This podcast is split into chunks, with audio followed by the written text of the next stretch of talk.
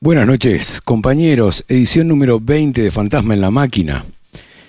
Y me di cuenta el otro día, después del programa, de que los primeros 10 o 15 minutos, no sé cuánto tiempo fue, mi voz no se escuchó. Pepe me avisó, Pepe Terminielo, que capaz que está escuchando, le mando un abrazo. Eh, pero yo lo vi tarde el mensaje porque me vuelvo loco haciendo todas las cosas a la vez. En definitiva, se escuchó la cortina, se escuchó música y no se escuchó lo que dije. Entonces, voy a tratar de repetirlo porque se me pasa el 75 aniversario del 17 de octubre y no, no puedo esperar 25 años más para hacer esto a los 100 años. Así que tiene que ser ahora.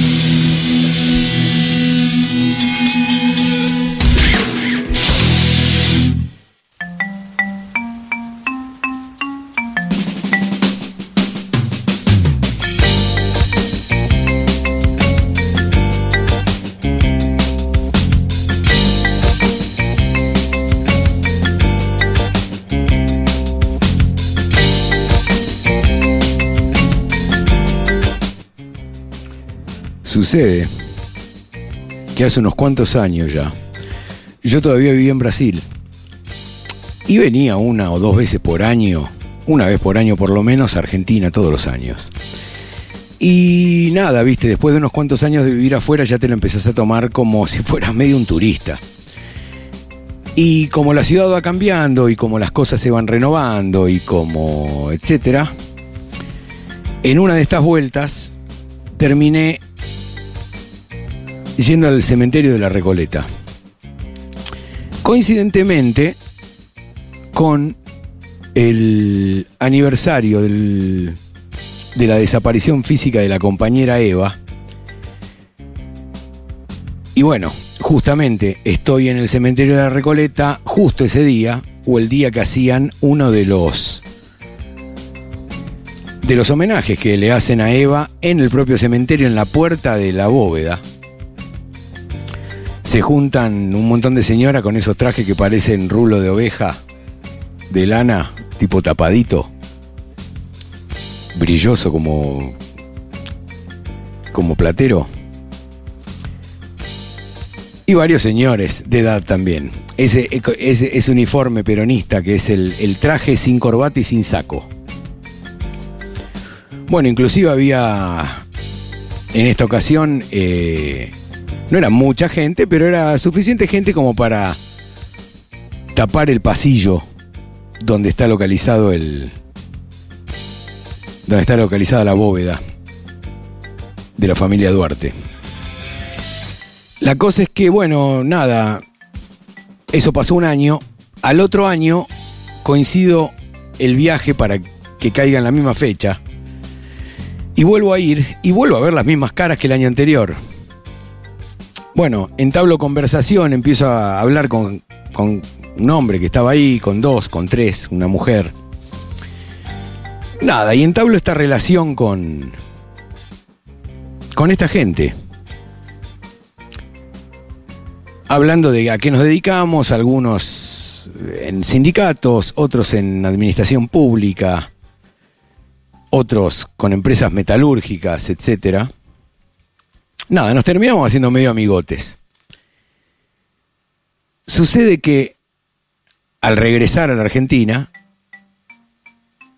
nada, ya estoy en contacto con esta gente y en uno de estos aniversarios que hay, ya sabiendo que yo laburaba con audiovisual y qué sé yo, me dicen, che, no nos haces el favor o, o el servicio, como sea, de, de filmar la ceremonia o el homenaje. Sí, cómo no, claro, cómo no, compañero, cómo no, compañera. Empiezo a filmar esto. Y un día me llaman por teléfono. No lo voy a nombrar, Carlos, vamos a decir el nombre nomás. Carlos, me llama Carlos por teléfono, me dice, ¿qué haces, loco? ¿Cómo te va? Che, escúchame, me dice, te quiero hacer una invitación por el 17 de octubre. Va a haber una cena en, en la sede de un sindicato en San Martín, provincia de Buenos Aires. No voy a decir el sindicato para, para no meter la gamba, digámoslo así. Digo, bueno, eh, decime cómo es el lugar, qué, qué, qué necesitas. Pensando que lo que querían que haga es que lo filme. Me dice, no, no, no, no, no, eh, eh, sos invitado, estás invitado a la cena, formalmente invitado, queremos que vengas, te invitamos como compañero por todo tu apoyo y tu colaboración y no sé qué, va a estar muy bueno, es una cena para, para la gente de adentro, eh, así que espero que aceptes y, que puedas venir porque la verdad que está bueno y haberte invitado para nosotros es un gusto.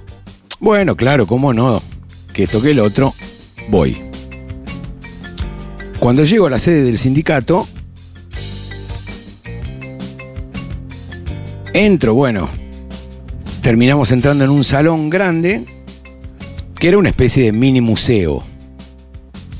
Vitrinas con sables corvos, con ropa de perón, eh, fotos por todos lados, y un grupete de gente interesante. Interesante porque se notaba que eran, eran aquellos peronistas que estaban iguales a los que estaban en el. en el. en los homenajes a Eva.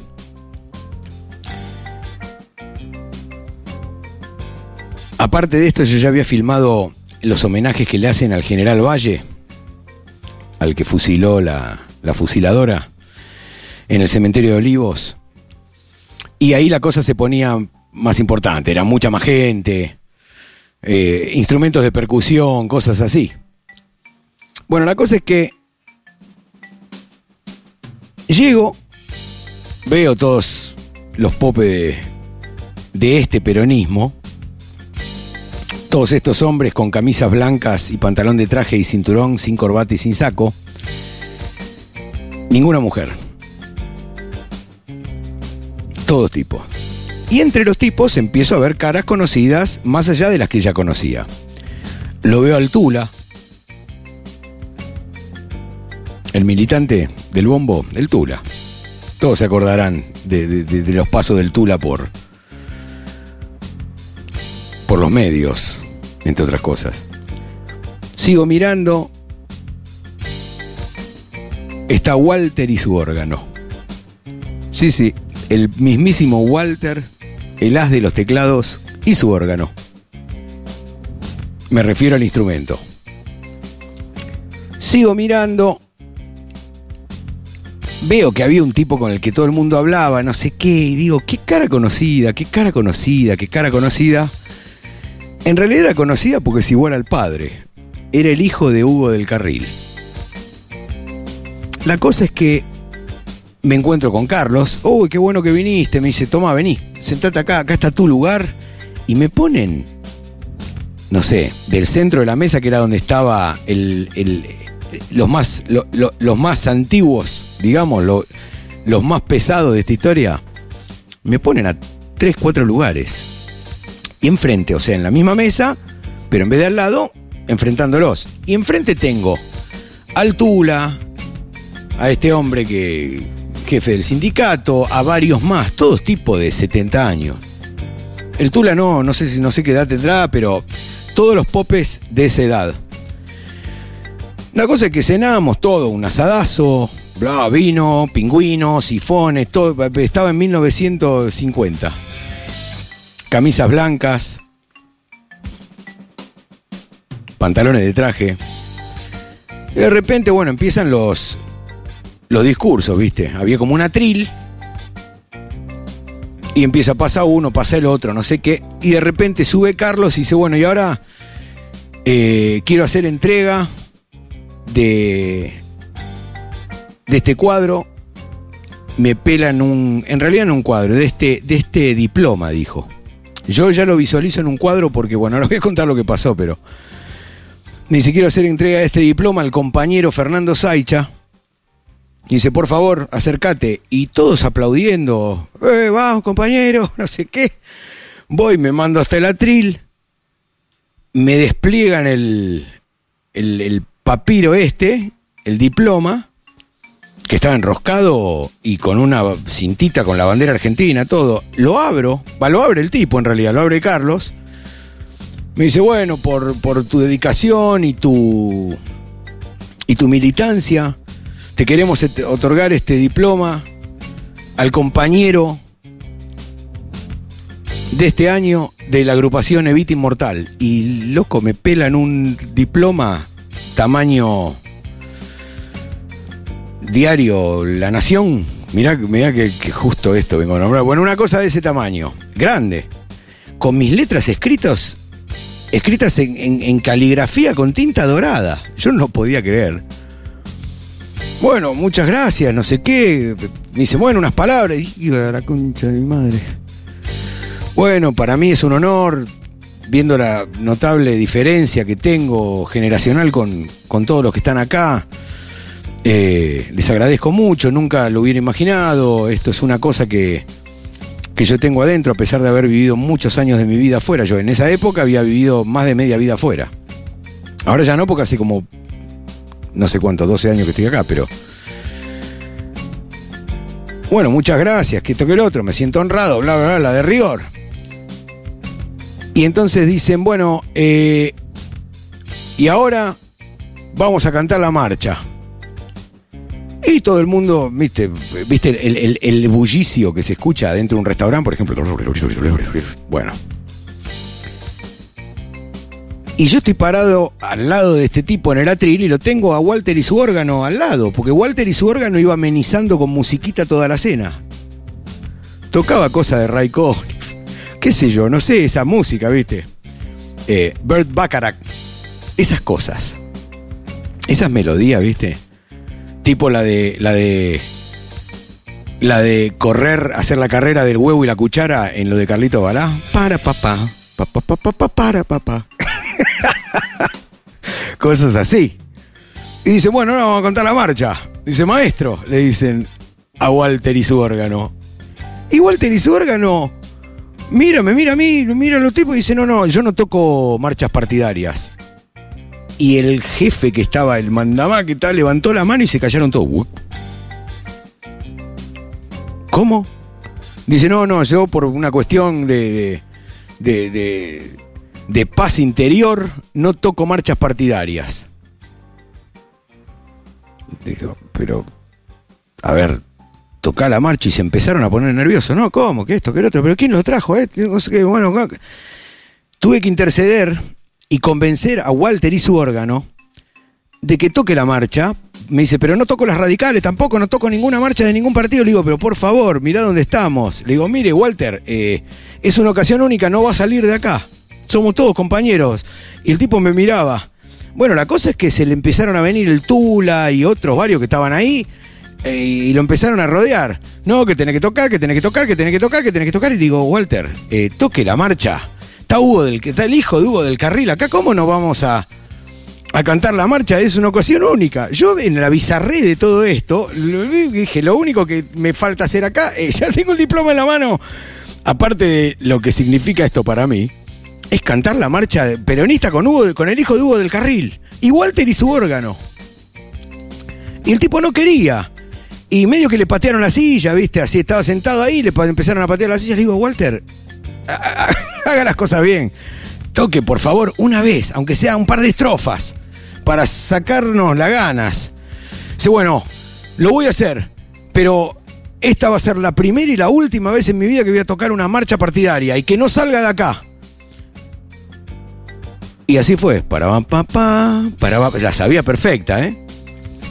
Y cantamos la marcha peronista con el hijo de Hugo del Carril a los gritos. Se terminó, aplausos cerrados, lágrimas, abrazos. No había COVID. Termina la velada esta y se me acerca Walter y me dice, pibe, me dice, yo te hice un favor. Me dice, ahora me vas a hacer una voz a mí. Le digo, ¿cuál? Me dice, ¿me llevas a mi casa con mi órgano?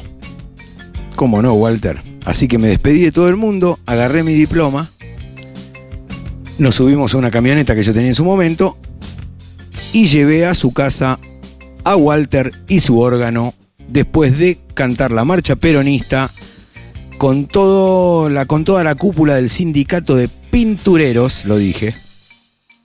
Sindicato de pintura creo que era. La derecha, peroncha. Muy pintoresca, muy, muy pintoresca. Y después de dejarlo a Walter y a su órgano en su casa, me volví a mi casa con mi diploma de la agrupación Evita Inmortal con mi nombre escrito en letra caligráfica con tinta dorada. Años después me separé y viste que te pegan donde te duele. ¿Qué fue lo primero que hizo? Hacerme mierda mi diploma de la agrupación Evita Inmortal con mi nombre en letra caligráfica con tinta dorada.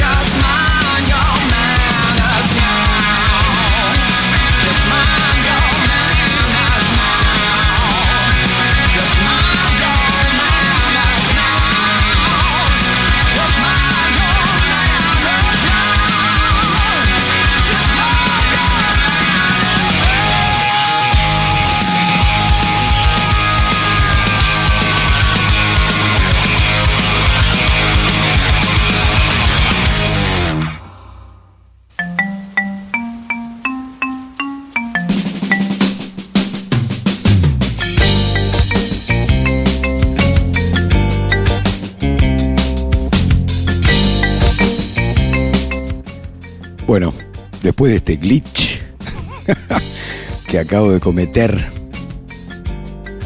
es difícil autooperarse solo si cada programa cambio toda la conexión y todo el software y todo es un quilombo, pero la vamos llevando. Todo esto está hecho, o lo estoy haciendo, para que ustedes, amigos, compañeros, compañeras, compañeres, amigues, puedan escuchar esto cada vez mejor.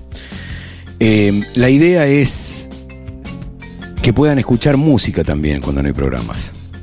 Y que haya una buena selección y que se escuche bien o que se escuche lo suficientemente bien o tan bien como para que esto salga del teléfono o salga de los parlantitos de la compu. Bien dicho, lo digo con amor esto. ¿eh?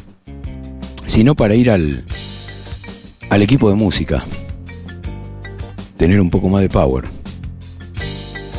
Para eso se tiene que escuchar bárbaro. Y para eso estamos trabajando, amigos. Em, de hecho, esta transmisión y sus glitches están pasando por nuestros nuevos procesadores de audio que hacen que se escuche mejor. Lo que trae un montón de quilombos porque cada bajada de volumen de la cortina, las máquinas interpretan que se bajó el volumen y lo tratan de subir entonces entra una especie de competición entre mi voz y los procesadores y lo estoy piloteando de acá con los sliders de los mixers, pero es un quilombo. Si no estás acostumbrado a cómo hacer volar una avioneta. Pero bueno, ¿se acuerdan que veníamos hablando de la contracultura y habíamos empezado tratando de contar la historia de la High Times, del tipo que la fundó? Furcade. Tom Furcade. Pero sucedió que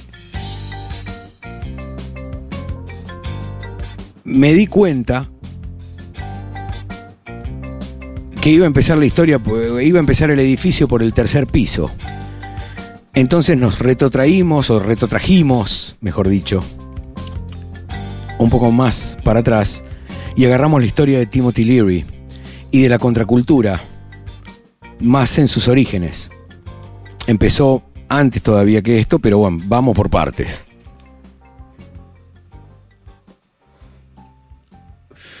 Perdón, estoy fumando. Obvio. Bueno, la cosa es que en el último programa, no, en el último no, porque en el último comentamos los, las, comentamos los comentarios. Parezco eh, mi gordito lechoso. Comentamos las participaciones, digámoslo así, de la gente en el posteo de la nota que había salido en el diario Clarín y las pelotudeces que dice la gente y cómo hay una desinformación absoluta que no es de ahora, que viene de hace un montón de años. De hecho, esta historia que estoy contando de la contracultura arranca más o menos así. Del no saber. Y de la gente que quería saber metiéndose en quilombo para tratar de saber y de divulgar y teniendo como de costumbre al gobierno encima, no voy a decir la iglesia porque en el caso norteamericano la iglesia no corta ni pincha, va, perdón, ya no, en esa época no. Pero bueno, la cosa es que llegamos hasta el momento donde en 1970 lo terminan condenando a Timothy Leary a a 20 años de cárcel. Retomo el último pedacito de esa historia para seguir agarrándonos de la que viene hoy.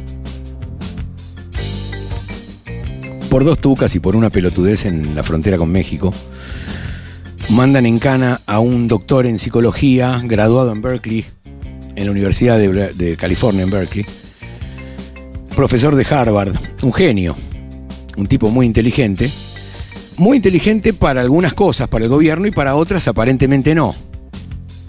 Como por ejemplo, su intento de divulgación y de investigación con los hongos y los IBE y con el LSD, que lo terminan haciendo echar de la Universidad de Harvard, donde era profesor, y más tarde, por una cuestión persecutoria, lo terminan condenando en 1970 a 20 años de cárcel, lo mandan en cana, efectivamente, Y como contábamos la otra vez, son tan pelotudos.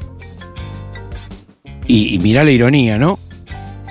Lo mandan al tipo en cana y el tipo cuando va al penal le hacen un test. Un test vocacional, ponele, un test de personalidad para ver a dónde lo metían, qué tipo de preso era, etc.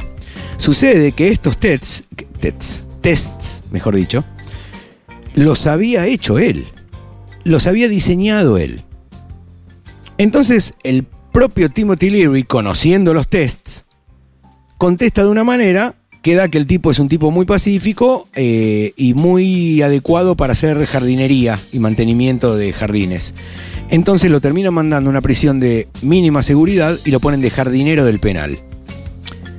Se pasa un par de meses poniendo florcitas en la entrada y cortando el pastito y no sé qué, hasta que un día aparece una camioneta mandada por el tipo del cual vamos a hablar todo el programa de hoy, Tom Forcade, fundador de la revista High Times.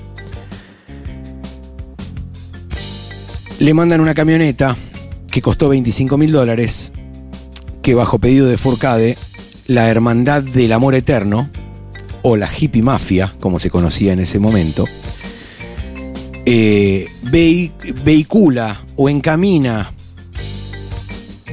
hacia otra agrupación de extrema izquierda que había en Estados Unidos que llamaba The Weathermen, los hombres del clima. Los que lo levantan en una camioneta de la puerta del penal se lo llevan a la mierda y el tipo se escapa a Suiza. No sin antes dejarles una carta en el penal con un acertijo para a ver si podían averiguar a dónde se había ido. Miren lo que hizo. bueno, eso era el año 1970. ¿De acuerdo? La costa oeste, California.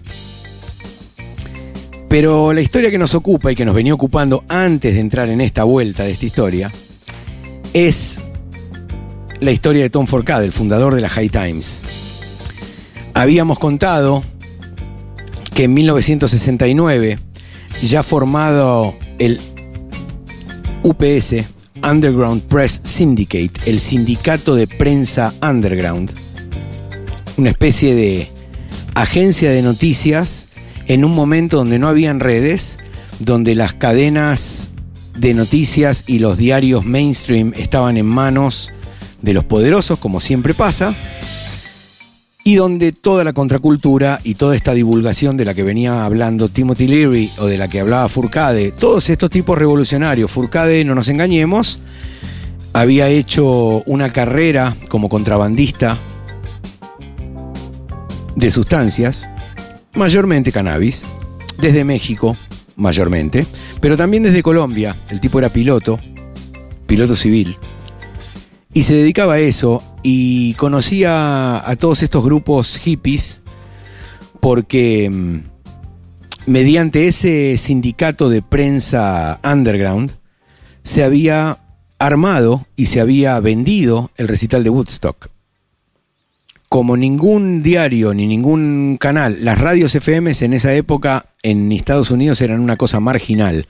La radio que funcionaba era la onda corta y la M, y la FM como tenía poco alcance, no le daban pelota. Bueno, la contracultura fue un poco eso también. No fue solo el tema de las sustancias, sino el tema de la comunicación. De hecho, hoy vamos a hablar de algunos libros que salieron de todo este, este foco ideológico que se gestó en los Estados Unidos en, en ambas costas, en la costa este y en la costa oeste la costa oeste con Timothy Leary, Robert Anton Wilson, Terence McKenna, Hunter Thompson, Edgar Burroughs, bueno, un montón de, escritores y de periodistas y el nacimiento del periodista, del periodismo bonzo y, y, el flower power y el sexo libre. Bueno, todo esto conformaba un caldo de cultivo no solo eh, contracultural, sino también político. Había una actividad política heavy, estaba el tema de la guerra de Vietnam desarrollándose y mucho de esto pasaba porque los que iban a la guerra de Vietnam eran los mismos hippies. Ahí la cosa funciona así. Eh, el ejército te ofrece el oro y el moro. Me ha pasado a mí. Mi viejo no me dejó, gracias a Dios. Pero cuando yo estaba en Berkeley me encararon. Te encara un. Parecen los mormones, ¿viste? O los testigos de Jehová. Te encaran tres milicos, vienen de a dos o de a tres, y te queman la cabeza. Se te para uno en cada costado y otro de frente y se van rotando. Y te habla uno de frente y los otros te tiran frases en las orejas. Piqui, piqui, piqui, piqui, piqui. Te vuelven loco. ¿Qué es lo que te ofrecen? Básicamente te ofrecen pagarte la carrera a cambio de que hagas unos meses de entrenamiento militar, te gradúes, con la condición de que si hay algún quilombo, te pueden llamar en lo que se llama el draft. O sea, hay algún quilombo, llaman al- a los soldados que ya están entrenados, por ejemplo vos que te pagaron la carrera en la, en la facultad y tenés que ir. Tenés que ir. Se terminó. Entonces, ¿qué pasa? Había terminado la Segunda Guerra Mundial hace unos cuantos años, y si bien habían habido unos quilombos en Corea y no sé qué, el ejército ya estaba en actividad y en, y en- y en ebullición desde la Segunda Guerra Mundial y los voluntarios no eran los que se metían en eso. Pero acá empieza a pasar esto de vuelta. De hecho, toda la gente que fue a parar a, a Vietnam eran pendejos. Lo mismo que pasó en Irak. Un montón de pendejos a los que les pagaban la carrera, un día se encontraron con que tenían que ir a parar a Fallujah a defender una ruta que unía no sé qué con no sé qué y agarrate. Y agarrate de todos lados. Agarrate de un lado porque estás en el medio de una guerra en Faluya con tipos a los que les acabás de invadir el país y que no tienen el menor reparo en enroscarse un cinturón de bomba del cogote y volarse por el aire para bajarte a vos también.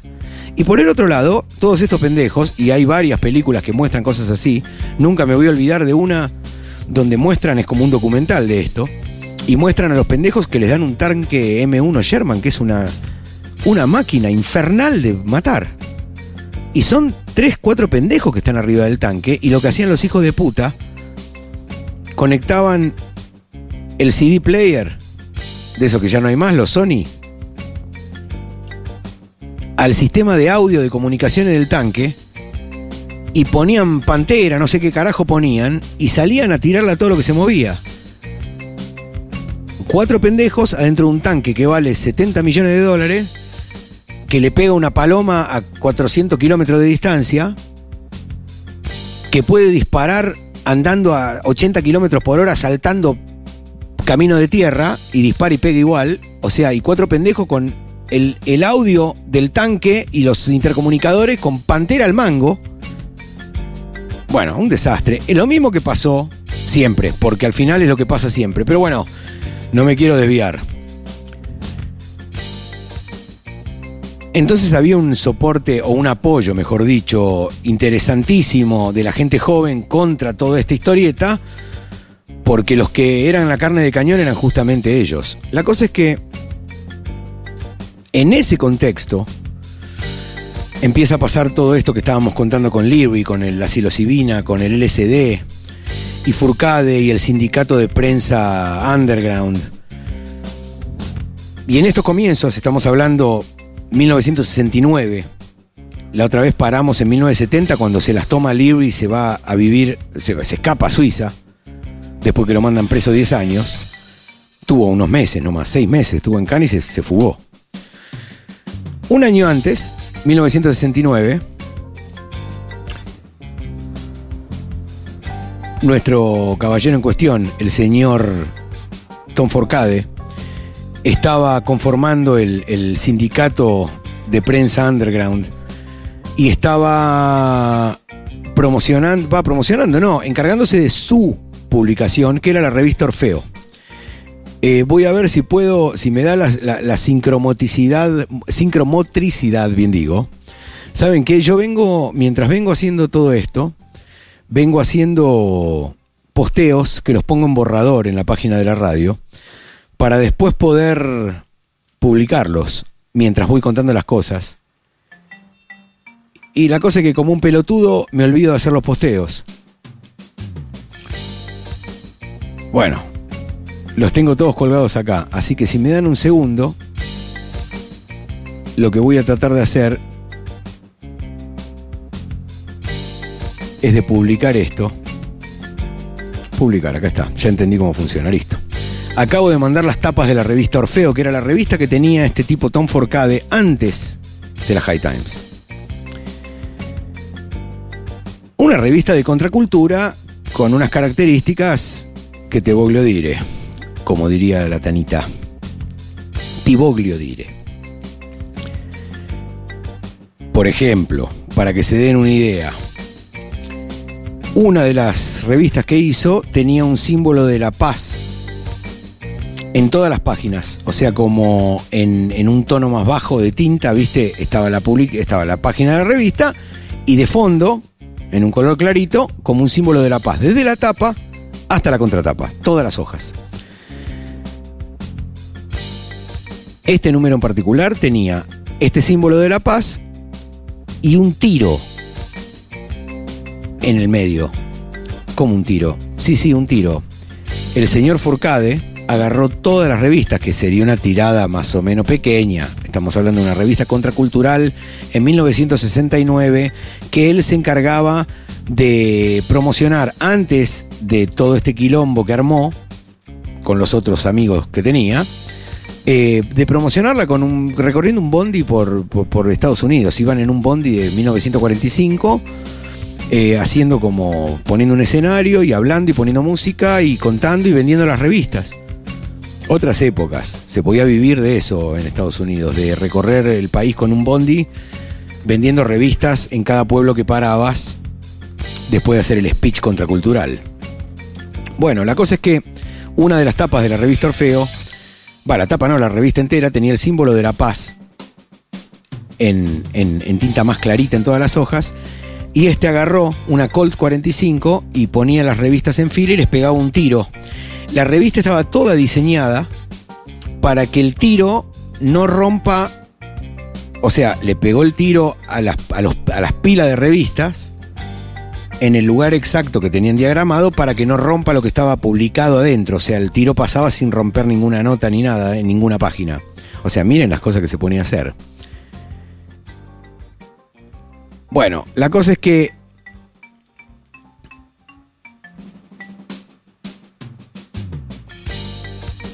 Durante ese año, 1969, mientras él repartía su revista Orfeo y tenían el Underground eh, Press Syndicate, y venden el recital de Woodstock, cuya venta entera se hizo por correo, todas las entradas se vendieron por correo, todo el mundo se enteró de que había un recital en Woodstock por todas las revistas que formaban esta, este sindicato de prensa underground, que él regenteaba justo con, con A.B. Hoffman, otro escritor que ahora vamos a repasar en un ratito algunas cosas que hizo y algunos quilombos que tuvo con, este Forcade.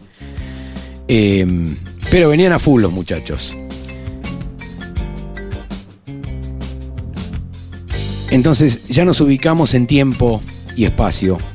Costa Oeste, California, Timothy Leary, después de años de estos quilombos que viene contando, se termina escapando de la cárcel y tomándoselas a Suiza.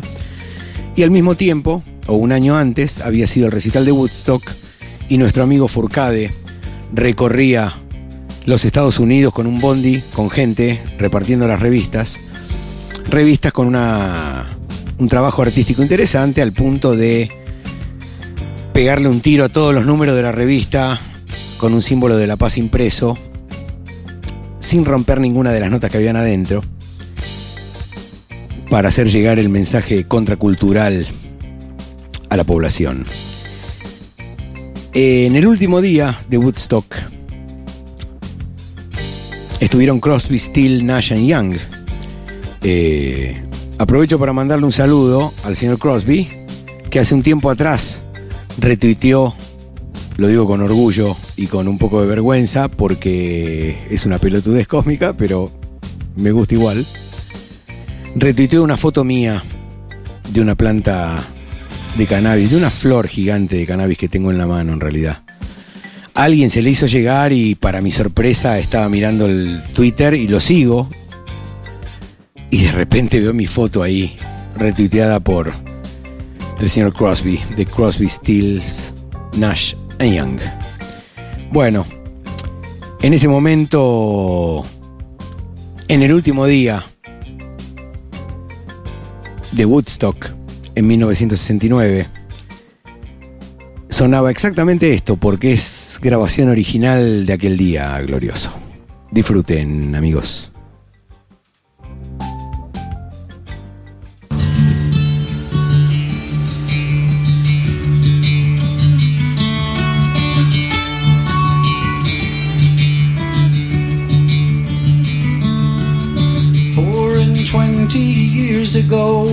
Coming to this life, the son of a woman and a man who lived in strife. He was tired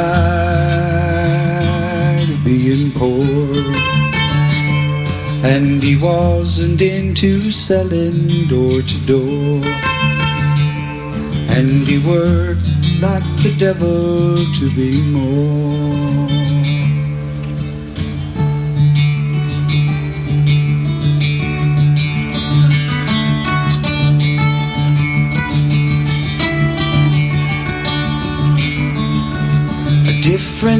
Kind of poverty now upsets me so. Night after sleepless night, I walk the floor and I want to know why am I so alone? Where is my woman? Can I bring her home? Have I driven her away? Is she gone?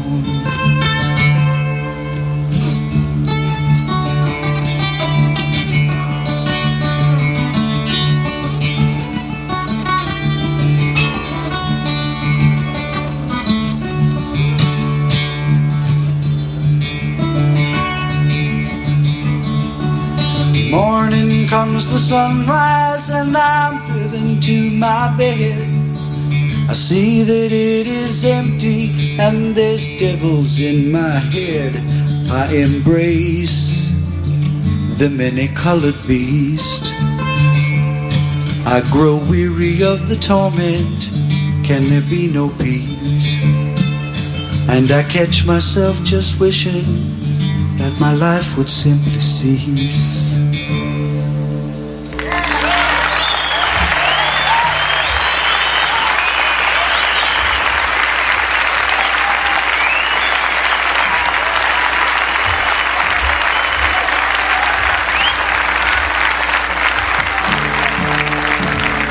Just like to present the Buffalo Springfield.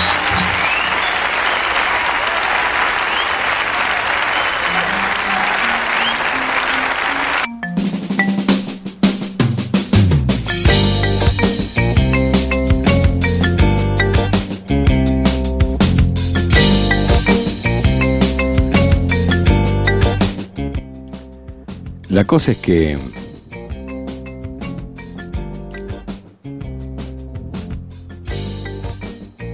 Imagínense, una revista dando vueltas por ahí con este mensaje. Acá me indican que eh, lo que estoy tratando de explicar del, del, símbolo, del símbolo de la paz impreso en tinta más, más clarita se llama marca de agua. Ok, muchas gracias. La marca de agua.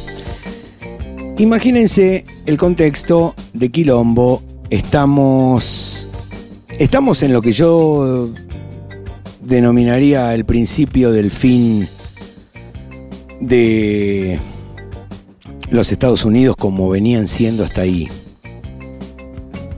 Ahí en los 70 se empieza un quilombo con los republicanos que analógicamente, pero salvando las distancias, veo un poco acá. Digo, hay tantas cosas que son parecidas, a pesar de ser tan diferentes, que nada, ¿viste? Qué sé yo, mirar para atrás no está mal, ¿eh? Porque nos podemos dar cuenta de algunas cosas. Pero bueno, la cosa es que el tipo recorre con su revista, organiza un Woodstock, de lo que acabamos de escuchar, esta, esta hermosa página por Crosby, Stills Nash, Young. Estoy complicado hoy con la lengua, ¿eh? Demonios. Bueno, la cosa es que siguen con las afrenta con la revista hasta que un día eh, no tienen mejor idea que en una de las revistas incluir una un regalo. ¿Qué hicieron? Mandaron una, un tab, como se llama en inglés, un cuadradito de window pane. Yo no sé si están familiarizados con esto, yo los he visto y los he probado en los 80s. Era es un ácido, es LSD, que viene en una cosa que parece gelatina transparente. O sea, el cuadradito en vez de ser de papel o de cartón, como normalmente es, parece un pedazo de... Estoy tratando de buscar algo que sea... Imagínense cinta scotch, pero gruesa, no finita como la cinta scotch, gruesa ponele de medio milímetro, como una película transparente de gelatina, que es un ácido. Bueno, largaron no sé cuántas revistas con un ácido prendido en una bolsita en la tapa de la revista y fue suficiente para tener un quilombo. Allanaron el Underground Press Syndicate y en ese momento Furcade dijo, bueno, a la concha de la lora, si nos vamos a tener que fumar que nos allanen, eh, vamos, a, vamos a hacer cualquier cosa, porque esto es una guerra. Y así fue, de hecho. ¿Se acuerdan que Timothy Leary había fundado una iglesia un par de años antes? Cuando lo habían llamado del Congreso para hablar sobre el quilombo que había con el uso del LSD en los adolescentes y en los campus universitarios de Estados Unidos. Los campus universitarios de Estados Unidos en ese momento eran el, el, el foco infeccioso de todas estas ideas contrarrevolucionarias, contraculturales, contra el gobierno, contra la guerra, etc. Bueno, como pasó siempre, ¿no? Siempre empieza por ahí, siempre empieza por los más jóvenes, siempre empieza por los contestatarios. Doy fe ahora de por qué es así, porque, viste, ya a los 50 no tenés, no el mismo pique, eh, te duelen cosas. Entonces es mucho más difícil ser un contrarrevolucionario a los 50 años. Tenés que tener mucho training.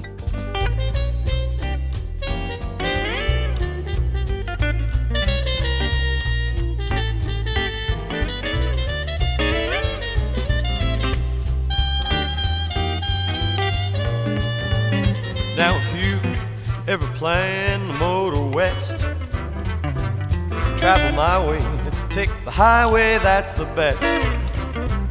Or get your kicks on Route 66. It winds from Chicago to LA. More than 2,000 miles all the way. Or get your kicks on Route 66. Go through St. Louis, Missouri, Oklahoma City looking mighty pretty. You'll see Amarillo, Gallup, New Mexico, Flagstaff, Arizona. Don't forget Winona, Boston, Reno, San Bernardino. You get hip to this timely tip when you make that California trip. Get your kicks on Route 66. 66.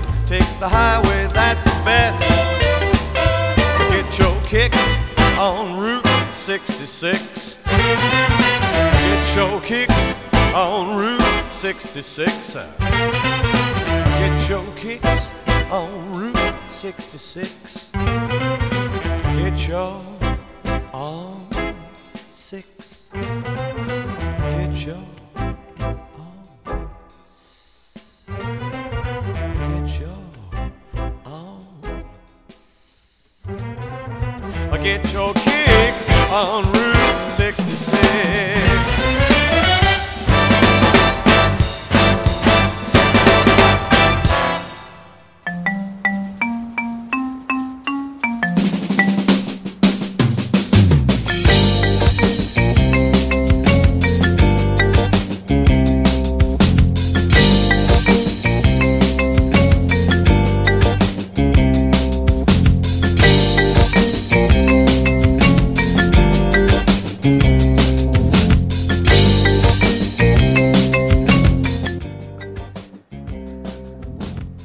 Corrían los. Va, mil, eh, los no, el año 1970. Y. Furcade tenía una cosa en la cabeza metida que era que no los reconocían como prensa. No reconocían al sindicato, al UPS, Underground Press Syndicate. No lo reconocían como prensa. Ni como una agencia, ni como un diario, ni como nada. ¿Y cuál era el problema con esto? Que siendo tan políticamente activos, no les permitían ingreso a ningún lado porque no podían pedir acreditaciones de prensa, porque no aparecían en ninguna lista. Aún así, ya venían varios quilombos con las revistas, no pornográficas porque no eran pornográficas, pero las revistas con mujeres desnudas. Y, y, compañeros, no, no, a ver, no, es, no estoy hablando bien ni mal ni nada, estoy contando algo, ¿ok? No, porque ya sé. Que la mujer, que no sé qué, que la cosifican. Bueno, estamos hablando de hace mucho tiempo, las cosas eran diferentes y pasaba esto. Pero sigo con el relato. Lo que sucede es que se crea una comisión en el Senado norteamericano para mm, una comisión sobre obscenidad y pornografía, que tiene una una reunión. Y Forcade, habiendo conseguido el- los pases de prensa, se presenta. No sé cómo carajo hace, porque no lo leí. O sea, no lo, no- no- en las cosas que leí no, está contado, pero la cosa es que termina él como uno de los oradores, una de las personas, viste, como cuando se, se hace una. No una consulta pública, no me acuerdo cómo carajo se llama. Esto, por ejemplo, lo que el pelado este ladrón quiere hacer con la costanera. Entonces, audiencia, eso, audiencia pública. Gracias, acá me, indican. Eh, y termina Furcade de, de- como uno de los oradores, o uno de los ponientes o exponentes en, la reunión de la comisión esta en el Senado. La cosa es que un representante de estos que estaba ahí, llamado Otto Larsen, eh, después de escucharlo hablar, le dice, pero a ver, eh, explíqueme cómo es que nosotros, que esta comisión, actúa en contra de lo que usted está proponiendo, que es prensa libre y sindicada. Sindicada, sindicada no es sindicalizada, sindicada es, o sea, lo que hacían las agencias de noticias, largaron una noticia y la gente, la gente no, los medios se, se agarran esa noticia y la publican. O sea, eso es una sindicación noticiosa de una agencia de noticias. Dice, usted lo que quiere hacer es sindicar noticias, que haya prensa libre, que esto, que lo otro, y nosotros no estamos hablando de esto, estamos hablando de la obscenidad y la pornografía y las buenas costumbres. A lo que Furcade le dice, mire, tengo acá en esta caja las explicaciones que me está pidiendo. Eh, ¿Me puedo acercar? Sí, cómo no, le dice el tipo. Este va hasta ahí. Abre la caja, saca unos papeles y abajo de los papeles tiene una torta de crema y le ensarta la torta de crema en la cara al senador. Y pasan dos cosas. Primero, ahí es, se supone que es el, el inicio del paying. pero el pay en público hacía personalidades o a políticos o cosas así, porque hasta ahí era de los tres chiflados. Pero este fue el primero que fue y le metió una torta de crema en la cara a un senador en el medio de una, de una reunión de una comisión. Lo que hizo que salga en todos los diarios del país.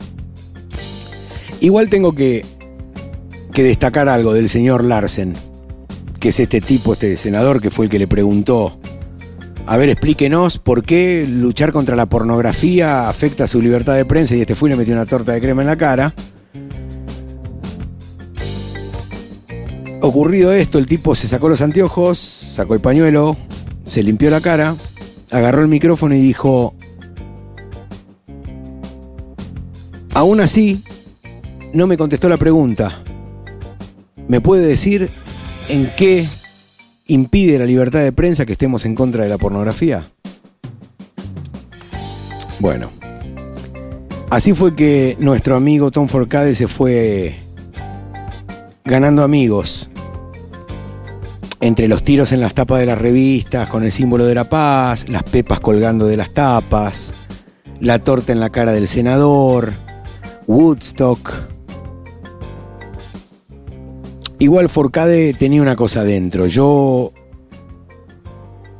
de haber leído y de haber refrescado toda esta historia, eh, más que nada para ordenarla cronológicamente, porque me acuerdo de los hechos, pero no me acuerdo exactamente cuándo fueron. Eh, Forcade ya estaba enojado con, con todos. Y no se las iba a dejar pasar así nomás.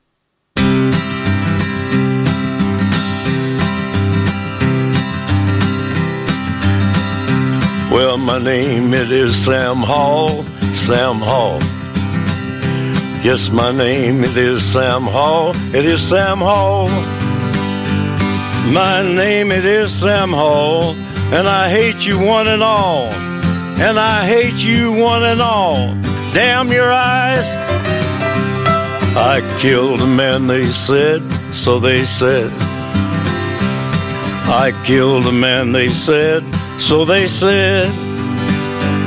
I killed a man, they said, and I smashed in his head, and I left him laying dead. Damn his eyes. But a swinging, I must go, I must go. A swinging, I must go, I must go. A swinging, I must go, while you critters down below yell up, Sam, I told you so. Well, damn your eyes.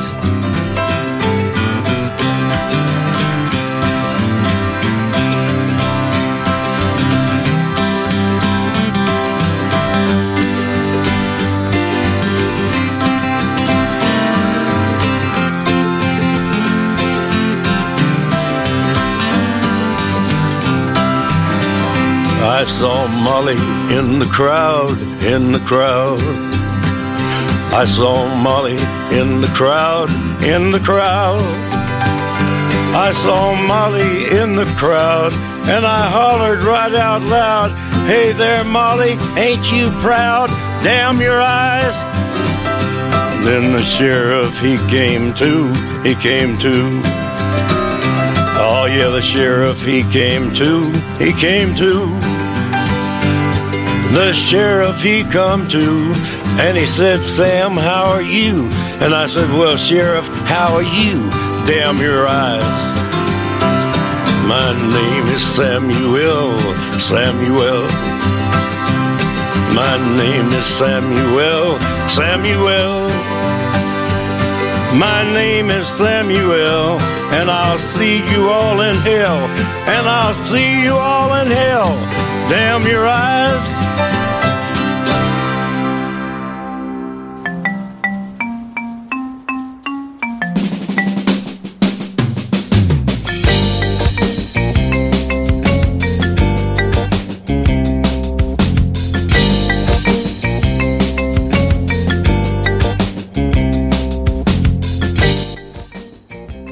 La cosa es que, dado el éxito, esperemos que pase el boludo este con la motocicleta.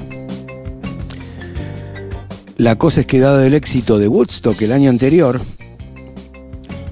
éxito comercial, ¿no? Furcade ya estaba cagado en plata. No olvidemos sus operaciones de contrabando de, de cannabis desde México, desde Colombia. Y seguramente, pero eso es para otro, para otro programa, ya estarían pululando por ahí por el Triángulo Esmeralda. Por el condado de Humboldt, en el norte de California. Si bien él estaba de la otra costa, pero esta organización, la Hippie Mafia, o la Hermandad del Amor Eterno, era una cosa a nivel nacional. Estaban en todos lados los tipos. La cosa es que se embarcan en hacer otro festival. Lo conté esto el otro día, pero como lo fui mechando entre medio de lo de Leary, lo vuelvo a contar. La primavera de 1970 y se pasa una ley prohibiendo los festivales como Woodstock. Ya los tenían en la mira y ya le venían rompiendo las pelotas. Warner Brothers hace un documental sobre Woodstock y le va muy bien. Entonces deciden eh, hacer esta caravana que les conté la otra vez con el solo con la sola intención de, de, de filmar otra película como la que habían filmado sobre Woodstock que fue un éxito pero para gente más joven entonces largan desde San Francisco una caravana o Los Ángeles no sé dónde que largan una caravana que iba a llegar al otro lado del país a la costa este Boston por ahí probablemente porque lo que querían hacer era captar a la gente que está en las universidades. Sabían del poder, no solo económico de todo este montón de gente laburando, sino del poder, eh, o sea, de la actividad de todas estas universidades. Entonces ese era el lugar para ir a venderles cosas.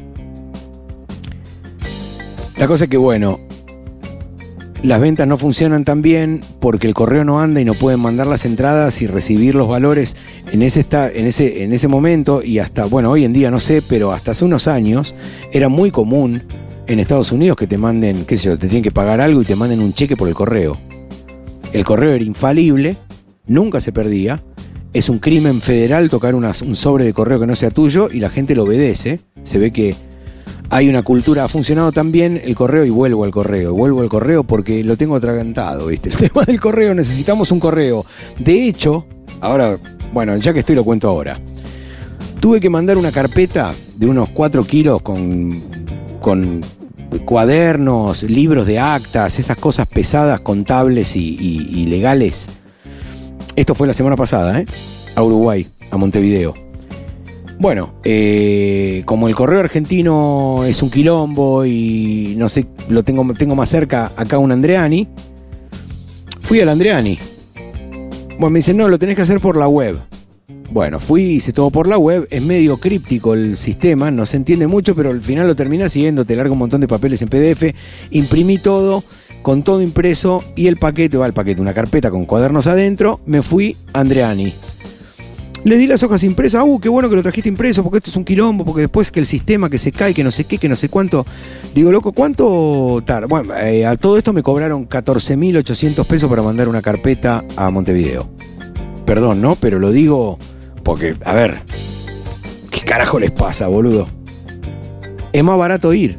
Decí que no se puede, porque si no es más barato ir. No sé hoy en día, pero el pasaje hasta Colonia vale. ¿Cuánto debe valer? No, no- no tengo idea, pero dos, tres lucas, cuatro. Digo. Bueno, no solo eso, sino que le pregunto cuándo va a llegar. Y me dice, "Sí, llegará el martes. Esto fue el sábado pasado que se los entregué.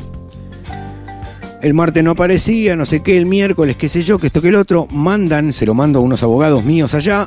mm, Le mandan un mail al abogado diciéndole hoy a la tarde vamos a pasar a dejar el paquete, no sé qué. Ah, bueno, fantástico. Pasa un día, pasan dos días, le pregunto el viernes. No hay caso, no aparece. No habían ido a entregárselo. Le digo, es raro, loco, está DHL metido porque tienen como una. como un- una. una puta, no me sale la palabra. Eh, como un acuerdo, que entregan cosas. Sí, dijeron que lo iban a venir a traer, me mandaron un mail acá y que esto, que el otro. Bueno, ayer eh, hoy en realidad me fui hasta el Andreani con el número de tracking porque por la página no, me- no me daba ninguna información. Le digo, discúlpame, ¿dónde carajo tengo que poner este número? Porque no sé dónde está, le dijeron que se lo iban a entregar, no se lo entregan. Bueno, el paquete está en Colombia. ¿Qué carajo hace en Colombia? Ni ellos saben. Espero que no lo pierdan, porque hay libros de acta de un club canábico, es un quilombo. Eh, pero bueno, nada. Sigo de largo. Les cuento por qué es tan importante el correo. La cosa es que el correo no anduvo, no se vendieron las entradas, pero la gente se enteró. Y aparecieron en el lugar donde supuestamente iba a ser el recital 60.000 hippies de todo el país, que se encontraron con que no solo eh, había habido dos días antes una prohibición para este tipo de recitales, sino que habían puesto una guardia de la policía estatal para que no dejen entrar al predio donde iba a ser la, el recital. Eh, el problema no era ese, el problema era que ya tres días antes no habían dejado entrar ni los escenarios ni un carajo. Bueno, la Hermandad del Amor Eterno, The Brotherhood of, of Eternal Love, como se llamaba la hippie mafia, se movió y con una especie de pequeño ejército de 500 tipos, abrieron una brecha en la fuerza de seguridad, estaban armados con ametralladoras Thompson, o sea, no estaban jodiendo. La cana se corrió porque no había manera de. Era demasiada gente, 60.000 personas, iba a ser una masacre. Y los que estaban armados eran los hippies, no ellos. O sea, me imagino que la cana también, pero 60.000 contra 40 no hay manera. Bueno, eh, armaron en dos días el escenario y arreglaron la seguridad, se pusieron de acuerdo con la gente del Estado, le dijeron, loco, la gente ya está acá, el recital se va a hacer. Si quieren colaborar, colaboran, y si no quieren colaborar, la seguridad la hacemos nosotros, se van a la puta que los parió. Y fue exactamente lo que pasó. Se hizo este recital. eh, se hizo a medias. ¿Por qué? Porque no se podían vender las entradas, porque nadie lo anunciaba. Tenían un montón de guita, querían hacer anuncios en medios de los mainstream y se los negaban. Y el paro del correo y los controladores aéreos que hacían que las bandas no puedan llegar y que fue un quilombo. El coso se hizo igual, pero no tuvo la relevancia que tuvo Woodstock. Eh, de hecho, los equipos de filmación no llegaron, hubieron varios quilombos, porque no habían aviones. Eh, Y Estados Unidos, igual que Argentina, es un país grande. Qué sé yo, como dice Ruta 66 que acabamos de escuchar hace un ratito, hubo un corte en el medio, perdón, explotó todo acá y lo recuperé, no sé cómo, pero lo recuperé. Em, qué sé yo, desde Chicago hasta Los Ángeles son 2.000 millas, 3.600 kilómetros, y de Chicago a Nueva York y tenés otro tranco más. 4.000 kilómetros, como ir de acá a Ushuaia. Es una punta del país a la otra. Y vinieron de todos lados. Bueno, fue un quilombo. La cosa es que Furcade deshinchó las pelotas y decidió eh, formar un, una especie de asociación que se llamó eh, el Frente para la Liberación del Rock, justamente para poder seguir promoviendo estos recitales, ir en contra de las leyes que los prohibían, porque el caldo de cultivo de la contracultura era la gente que iba a ver esos recitales. Lo que pasó en Fillmore West y en Fillmore East, que contamos hace un rato, donde el UAP, el Underground Press Syndicate, el UAP no, UPS, cualquier cosa, el Underground Press Syndicate tenía sus oficinas que les habían cedido, donde también tenía sus oficinas Dana Bill, que ya vamos a ver, hablamos el otro día, pero dentro de un rato vamos a hablar de él de vuelta, si llegamos con el tiempo. Y si no será en el otro programa, porque esto sigue, muchachos. Eh, Tenemos muchos programas, no con esta historia sola, sino con toda la que hay alrededor. Que yo lo que trato de hacer es un poco lo que dije el otro día también en la nota que gentilmente publicaron en el diario que no me cae bien, que no es santo de mi devoción y nunca lo va a hacer. Pero bueno, el señor Hernán Firpo que hizo la nota se portó bien, como un periodista serio y puso lo que dije. Y un poco lo que dije ahí, que es como termina esa nota, es que a esta historia acá en Argentina le falta academia y le falta historia. qué sé yo, hay una cosa que si estás de este lado de esta historia y querés que pase lo que esta gente quería que pase hace 50 años atrás, 60 años atrás, es importante conocer. Es importante conocer no solo por las similaridades y las cosas iguales que había en esa época y ahora, sino para, para ver las diferencias también. Hay cosas muy parecidas y son notables y hay cosas muy diferentes que son notables. ¿Quién se pone algunas camisetas acá? ¿Quién defiende qué banderas acá? ¿De la mano de quién vienen? Digo, no sé, ya a lo largo de los programas un poco he ido contando y voy a seguir contando más cosas. Hay algunas que me las reservo no por no tener quilombo, sino porque van a estar en el libro que donde voy a poner un montón de estas cosas. Obviamente no voy a escribir un libro contando la historia de, de la contracultura en otro país, por lo menos no todavía. Pero ¿y la de acá? ¿Qué pasó acá? ¿Qué pasaba acá?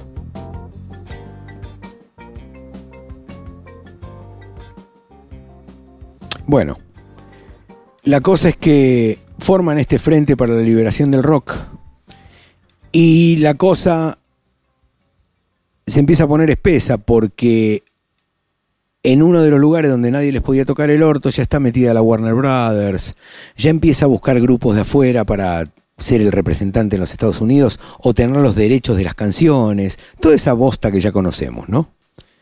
Eh, y que padecen los músicos, o padecieron los músicos serios, hoy en día también, porque Spotify entiendo que les da nada a los músicos, pero bueno, ya pasaba con la industria discográfica antes, y son más o menos siempre los mismos. Si no me acuerdo mal, eh, acá también hubo un rebelde en su juventud que ahora es un pelotudo, o siempre fue un pelotudo y no nos habíamos dado cuenta, que también quiso prohibir The Pirate Bay, ¿se acuerdan? No me acuerdo cómo se llamaba la, la, la organización esta de productoras y bla, bla, bla. Sí, hablo de este, de este boludo que me han dicho varias veces que tengo la voz parecida a él.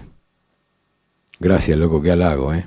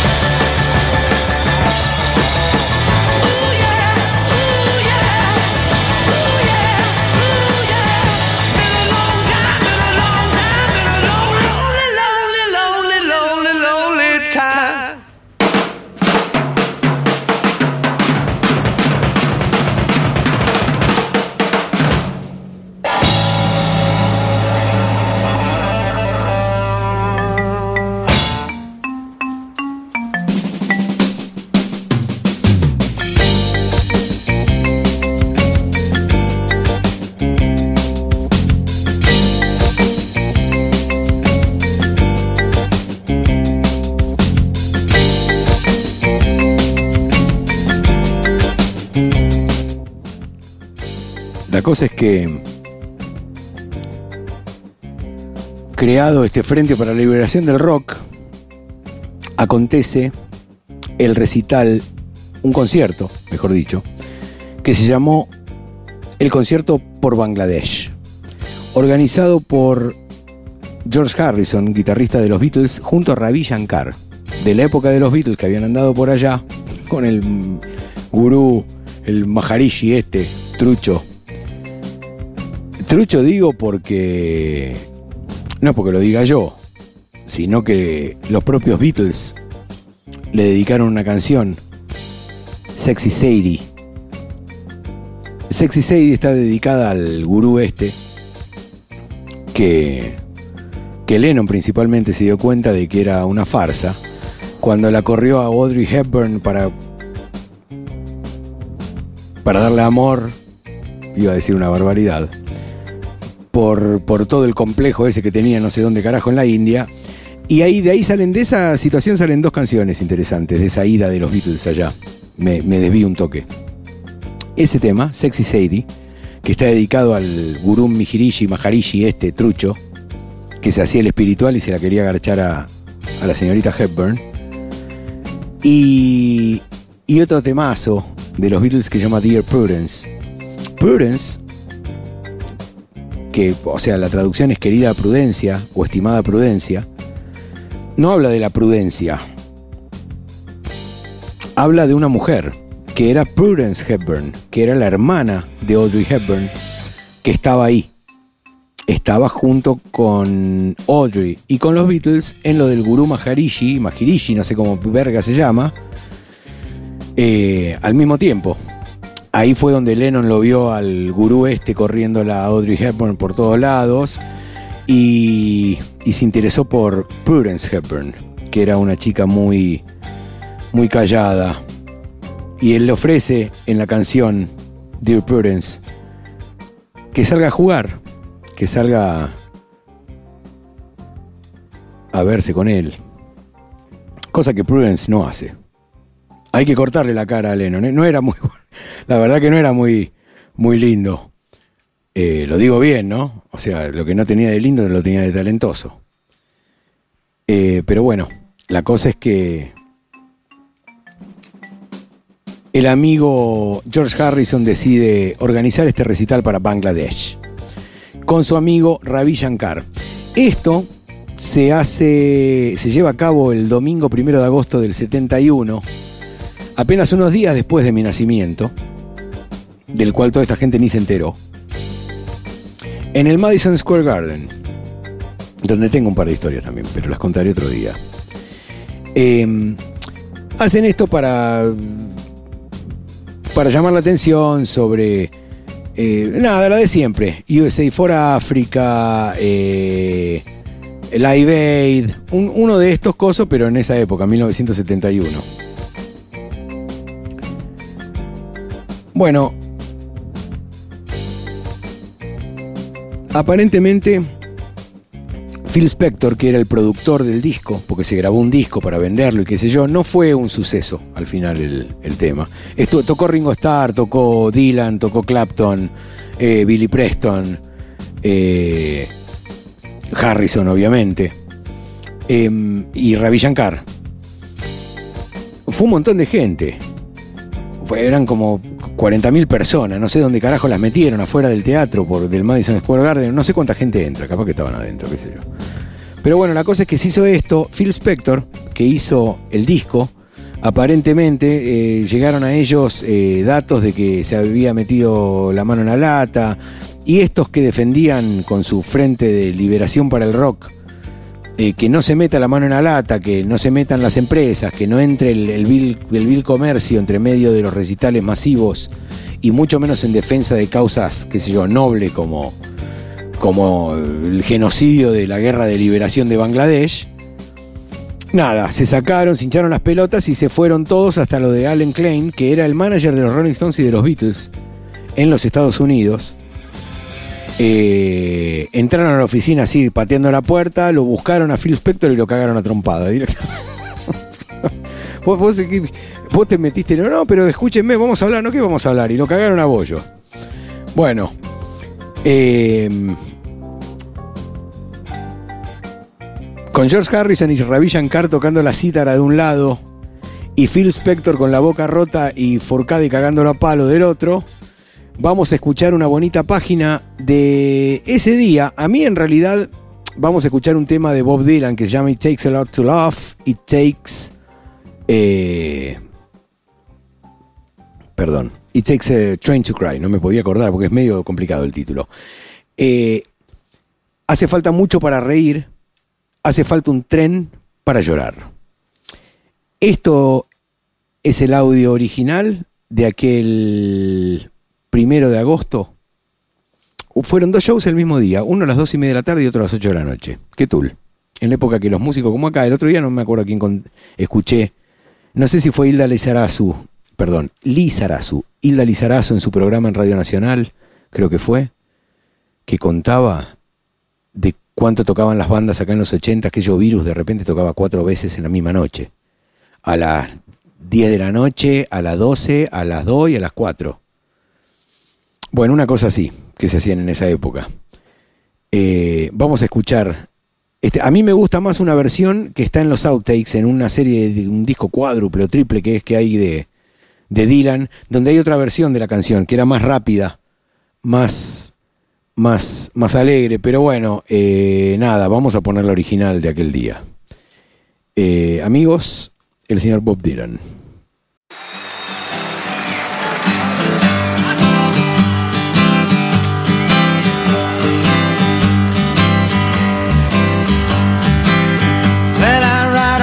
Train, baby. Came by a thrill. I've been up all night, baby, leaning on the windowsill. If I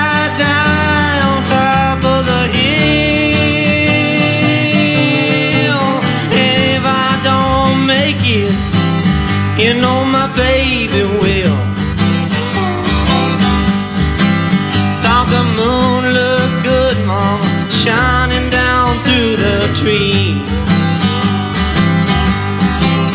Thought the brakeman looked good, mama, flagging down the double E. Thought the sun looked good, going down over the sea. But oh my gal look fine when she's coming after me.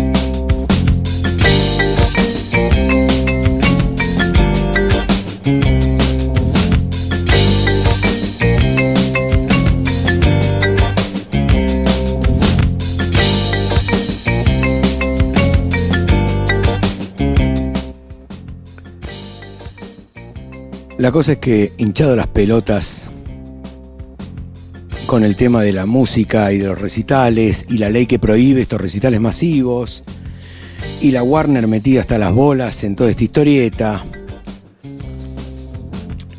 La cosa se empieza a poner más política. O sea, empiezan a darle más pelota, que no era que no lo venían haciendo, pero empiezan a darle más pelota a, a la situación política. Corría el año 1971 cuando fue este recital, pero en el año 1970, un año antes, eh, A.B. Hoffman, uno de los. Bueno, uno de los fundadores de los hippies. No los hippies, los hippies. Los hippies eran como hippies, pero políticamente activos. No tan. No tan chalones, sino más bien más peronistas. Y escritor de varios. de varios libros fundacionales de la contracultura y uno de los fundadores del Flower Power, del movimiento Flower Power. La cosa es que un año antes, A.B. Hoffman había escrito eh, un libro que llamaba Steal This Book, Robate este libro, y había recorrido un montón de editoras y nadie se lo quería imprimir. No porque no lo vendieran, sino por lo que decía. El libro está escrito en tres partes, o sea, está compuesto, mejor dicho, de tres partes.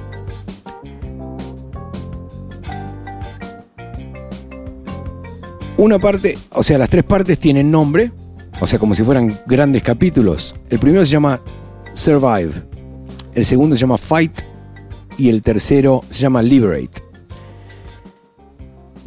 Cada una de las partes trata de una cosa específica en profundidad. La primera parte, Survive, te da información de cómo obtener bienes y servicios, cómo obtener descuentos, eh, cómo hacerte de comida, de muebles, de transporte, de tierras, de ropas, de, o sea, de vivienda, de educación, de cuidado médico, de, de todo, pero yendo un poco por afuera del sistema, off the grid, como le dicen los yankees. También habían instrucciones de cómo chorear en negocios, o sea, cómo, cómo hurtar, digamos. Monedas alternativas para escapar al sistema bancario ya en esa época, 1970. Y obviamente había una parte de cómo cultivar cannabis. Esa era la parte, la primera parte, survive, sobreviví. La segunda parte, fight, pelea, lucha. Eh, explicaba cómo organizar una agencia de prensa como la que habían organizado ellos, la Underground Press Syndicate, cómo transmitir en radios o usando radios de guerrilla, cómo hacer televisión de guerrilla, como televisión de guerrilla. Sí, bueno, estamos hablando de un país donde podés comprar prácticamente cualquier cosa. Imagínate si podés comprar un fusil semiautomático AK-47 con balas doradas. Obviamente puedes comprar un transmisor de televisión o de radio y las antenas y todo lo que necesita y es todo por correo. Era mail order, se pedían por catálogo. Las cosas se sigue siendo así, pero ahora está internet. Pero en esa época ya había una especie de internet en papel que era todo esto. Y te explica, te explica, yo lo vi y está bien explicado, cómo hacer una radio clandestina, cómo hacer un canal de televisión clandestino, cómo comunicar. Bueno, eso y varias cosas más. Eh, cómo hacer demostraciones, eh, o, sí, demostraciones no, eh, demonstrations, manifestaciones pacíficas, cómo protegerse si se vuelven violentas, cómo hacer bombas caseras. Eso está todo en este libro, por eso no se lo querían publicar también, ¿no? Primeros auxilios para, para manifestantes heridos en, en la- en la protesta. Eh, aviso o, consultoría legal, qué hacer si tenés un quilombo legal. Eh, y todo el camino hasta cómo pedir asilo político, eh, las leyes de armas, eh, qué podés y qué no podés, qué papeles de identificación llevar, inclusive eh, cómo conseguirlos. O sea, un antecesor a lo que unos años después eh, fue el Anarchist Cookbook, el libro de cocina o el libro de recetas del anarquista, con el que hubo un quilombo también. Porque ese libro directamente te explica cómo hacer nitroglicerina, cómo hacer una mecha con un reloj para que te explote con retardo, cómo fabricar C4, cualquier cosa. O sea, está todo en ese libro y, y hay un quilombo, porque hubo un quilombo, porque al principio el libro, como todas estas publicaciones que estamos hablando, eran cosas escritas a máquina y fotocopiadas. Es más, ni fotocopiadas, algunas estaban copiadas con lo que se llama mimeógrafo de alcohol, una cosa que había cuando yo era chico en algunos lados, que no se usan más obviamente, desde las fotocopiadoras no se usaron nunca más, pero en una época eh, sí habían. Yo de hecho tengo en algún lado, ya lo encontraré, escaneos de varias de estas publicaciones de los originales, eh, donde hay inclusive anotaciones del dueño original de la publicación y eran hojas de, de papel tamaño carta agarradas con ganchitos, escritas a máquina. Eh, inclusive habían algunas, escuchen esto, habían algunas que estaban impresas, es- escritas a máquina con tinta verde. ¿Por qué con tinta verde? Porque en algunas cosas más sensibles, lo que hace, si vos ponías algo escrito con tinta verde en la fotocopiadora, la fotocopiadora sacaba la fotocopia y la hoja salía en blanco. Para justamente que no lo puedan fotocopiar.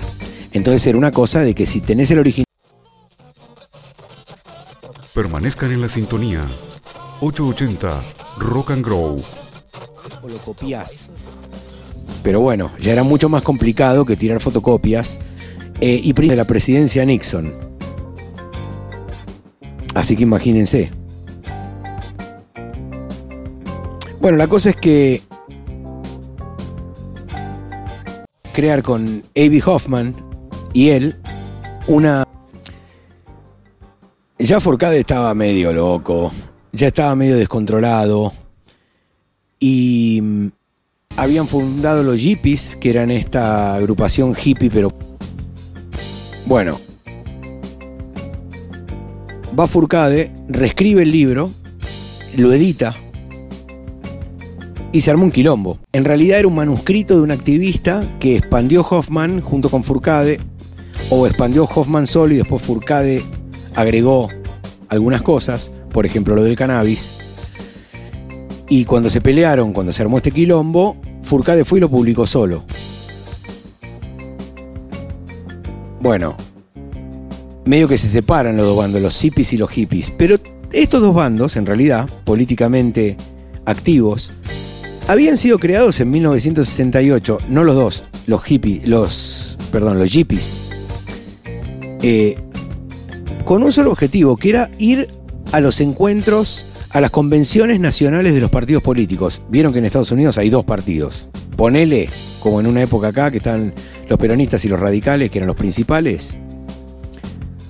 Cuando todavía existía el Partido Radical, cuando todavía eran un partido y todavía tenían alguna seriedad y no lo habían prendido fuego y hecho mierda y pisoteado y bastardeado como hicieron y ahora no existe más y ya fue. Bueno, algo así, pero cuando existía. El único objetivo que tenían los yippies era de ir a las reuniones de los. de, estas reuniones anuales que hacen eh, la Convención Nacional Republicana o la Convención Nacional Demócrata y armar quilombo. Y literalmente hacían una ciudad de carpas enfrente de donde fuera, porque lo cambian de ciudad todos los años. Bueno, Corría el año 71. Se pelean por este quilombo del libro. Permanezcan en la sintonía. 880 Rock and Grow. You're listening to 880 Rock and Furcade Roll. crea los hippies y llega a la convención republicana del 71 en Washington, D.C. y van los dos, van los dos bandos. Van los hippies, eh, perdón, los hippies y los yippies. Los hippies están colgados fumando por allá por las montañas. Tenés los yippies que son los hippies políticos y los hippies que son los hippies políticos que están del lado de Forcade, que no tienen una diferencia con los otros, pero hay una rivalidad ahí porque se separaron, punto. Bueno, eso fue un quilombo padre. Empezaron a atacar a la policía. La policía se empezó a defender, digámoslo así. Hicieron una buenísima. Que fue tener mapeadas las entradas de aire acondicionado del lugar donde estaban haciendo la convención republicana. Entonces, cuando se armó el quilombo con la policía, todos los hippies salieron corriendo y fueron y se pararon adelante donde estaban las tomas del aire acondicionado del edificio. Y los can entraron a tirar gas lacrimógeno. ¿Qué pasó? Bueno, un descontrol bárbaro, tuvieron que parar la convención porque se llenó de gas lacrimógeno el salón, porque entró por los ductos del aire acondicionado que entraba de afuera al salón, donde estaban haciendo la convención, pero se armó un lindo quilombo. Hubieron 12.000 arrestados. 12.000. Y para el año siguiente, ya Forcade, habiéndose olvidado del rock y de las caravanas de rock y de Warner Brothers, y, bueno, de Warner Brothers no, porque en realidad el pibe siempre se copó con el cine y estuvo metiendo la mano en un par de películas que las vamos a contar en el próximo programa porque no vamos a llegar. Pero vamos a contar esta parte que es eh, lo que nos da pie para el próximo tema. Un año después llega la convención demócrata, o sea, iban a cualquiera, la republicana o la demócrata, y van los hippies otra vez y ponen otra ciudad de carpas enfrente del edificio donde se hacía, y empiezan a armar quilombo y programan una, una obra de teatro enfrente, que se iba a llamar Eat the Rich, cómanse a los ricos. Bueno, cuando llegaron a empezar a montar todo, se encontraron con 2.000 policías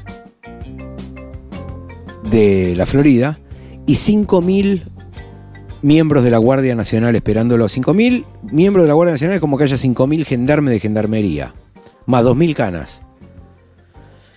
Bueno, otra vez, alto quilombo, lluvia de bala de goma, lluvia de gas lacrimógeno, no pudieron hacer la obra de teatro, no pudo tocar el grupo que se llamaba The Gooks, creo. La verdad que tendría que haberlo buscado y haber escuchado a ver qué hacían, no llegué. Pero lo que sí me acordé cuando escuché el nombre de esta obra de teatro y de, este, de esta puesta en escena que querían hacer para... Se habían llevado un equipo de audio que era tipo para que toquen los Grateful Dead, o sea, no se iba a escuchar nada adentro, iban a no hacer, a que no se pueda hacer la convención.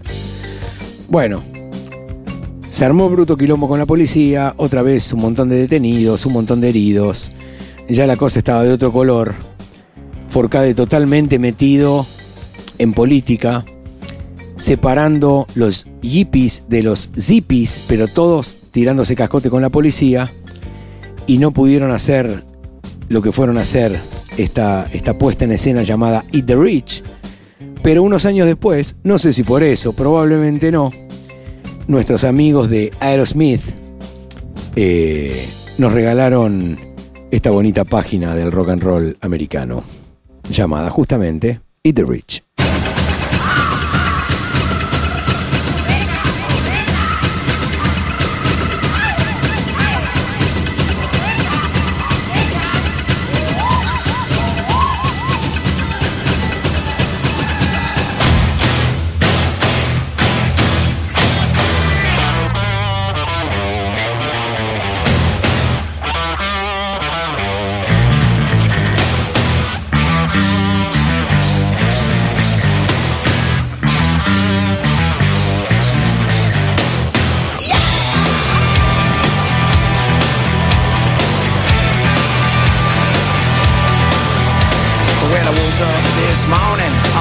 Side of the bed,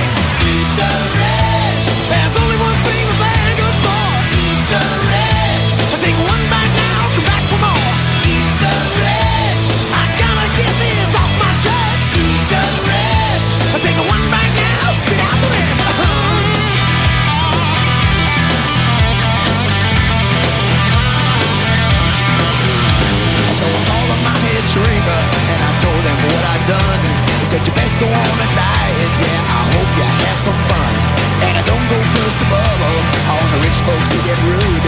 Cause you won't get in no trouble when you eat that kind of food. Now they're smoking up their junk bonds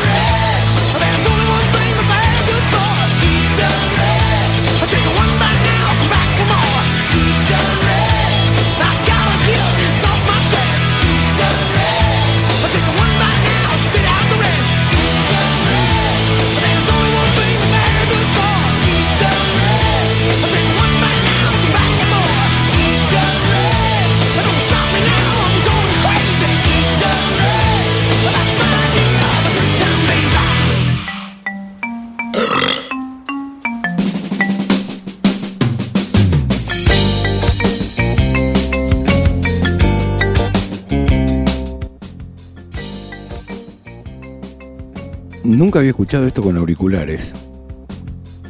Mortífero, como le pega el redoblante en el principio del tema. Ah, le pega al punto que ya no vibra más. Es un ruido seco. Perdón, lo tenía que decir. Porque me perforó la cabeza con los auriculares. Infernal. Bueno, nos estamos quedando sin tiempo. Pero está bueno, porque llegamos justo a un lugar interesante, que es el siguiente. Después de todo este quilombo y un montón de gente detenida, un montón de heridos, alto bardo, y no pudiendo armar los recitales y todas las cosas que se fueron cayendo que este tipo hacía. Su revista original Orfeo, la que no pudo continuar, porque bueno, después de pegarle un tiro a la revista en la tapa y después de poner ácido y después que lo allanaron y qué sé yo, medio como que ya estaba, ¿viste? Cuando se cumple un ciclo, se cumple un ciclo, amigos. Termina el año 71 y a comienzos de 1972 coinciden un día en las oficinas del Underground Press Syndicate con nada más y nada menos que el señor Ed Rosenthal. Ed Rosenthal, que todavía vive, y está activo, de hecho, búsquenlo en Instagram, eh, tiene un montón de libros de cannabis publicados, de hecho, los primeros libros de cannabis que tuve en la mano en mi vida eran de él.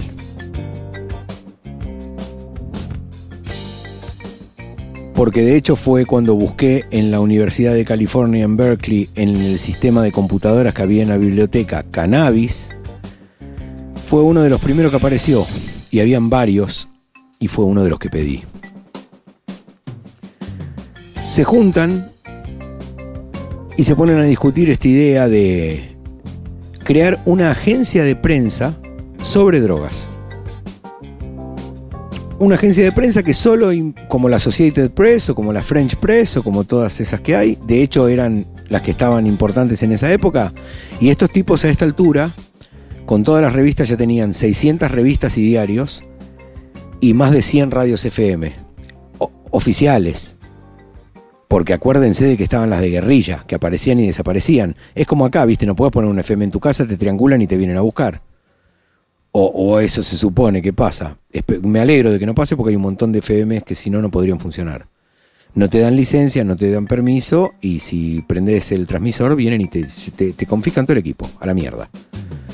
Eh, de hecho, fue una discusión que tuve durante años con mi padre. Te van a triangular y te van a sacar todo. Bueno.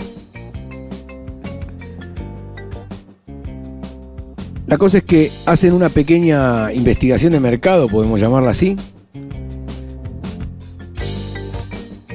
Y se dan cuenta, por datos oficiales del gobierno norteamericano, que en los Estados Unidos habían 20 millones de fumadores de cannabis. No sé cómo elaboró el gobierno norteamericano en esa época e- esa cifra, pero eran los datos oficiales. Y se miraron cuando vieron el dato y dijeron, esto es público suficiente para más que hacer una agencia de noticias, hacer una revista sobre esto. Estaban justamente investigando a ver cuál es el consumo de drogas en números oficiales para ver si sería interesante una agencia de noticias que informara solamente sobre estupefacientes. Lo digo bien. estupefacientes. Parezco el sorete de Mauricio a veces cuando hablo, Dios. No, no hay manera.